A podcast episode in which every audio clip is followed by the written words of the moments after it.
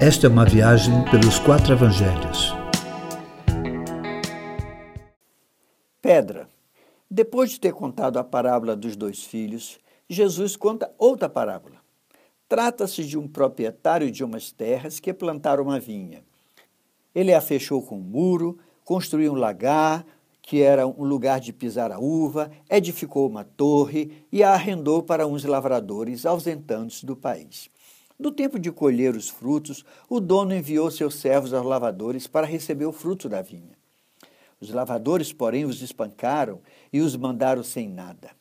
O dono da vinha manda novos servos e estes também foram mortos. E assim aconteceu com outros enviados, foram feridos e mortos. Por fim, o dono da vinha envia seu filho, imaginando que com ele seria diferente. Mas os lavradores viram uma oportunidade de ficarem com a vinha, matando o filho do dono, que era o herdeiro. E foi o que fizeram. Essa é uma analogia ao que aconteceu com Israel, mas que representa a história de todos nós. A vinha é o povo de Deus.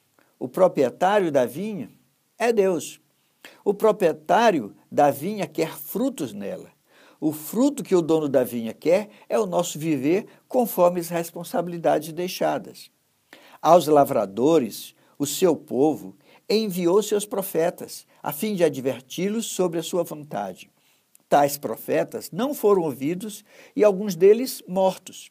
Por fim, Deus enviou seu filho amado para resgatar o seu povo, mas por eles seu filho foi rejeitado e morto.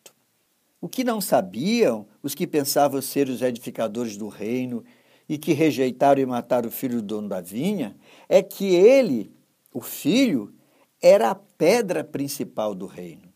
De forma muito clara, Jesus afirma aos principais sacerdotes e fariseus, os supostos intermediários da relação com Deus com o povo, mas que rejeitavam a autoridade do Filho, que o reino que seria deles será agora tirado e entregue a quem entende a necessidade de fazer a vinha produtiva.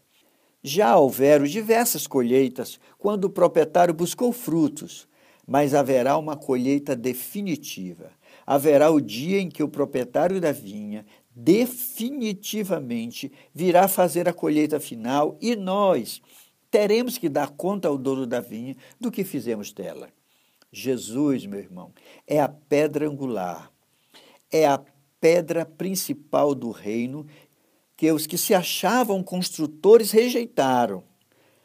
Pedra essa, querido, que transformará em pó qualquer um sobre quem ela cair. É desse jeito.